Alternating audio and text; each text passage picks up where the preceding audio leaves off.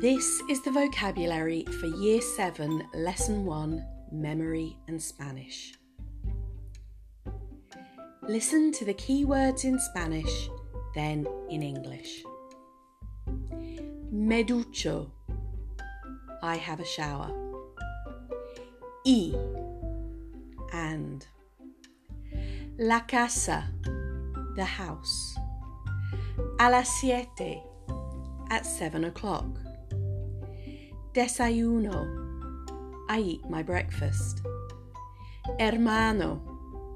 Brother. Por la mañana. In the morning. Con. With. Mi. My. De. From. Después. After. Me levanto. I get up. Ocho. Eight. Salgo. I leave. This time I'll just say the Spanish, then you repeat, paying close attention to your pronunciation. Me ducho. Y. La casa. A las siete. Desayuno. Hermano. Por la mañana. Con.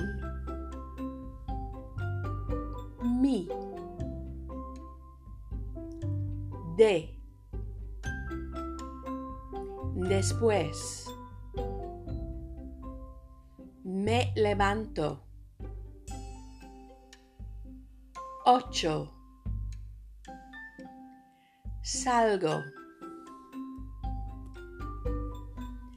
Remember, you will be tested on some of these words in one of your forthcoming Spanish lessons.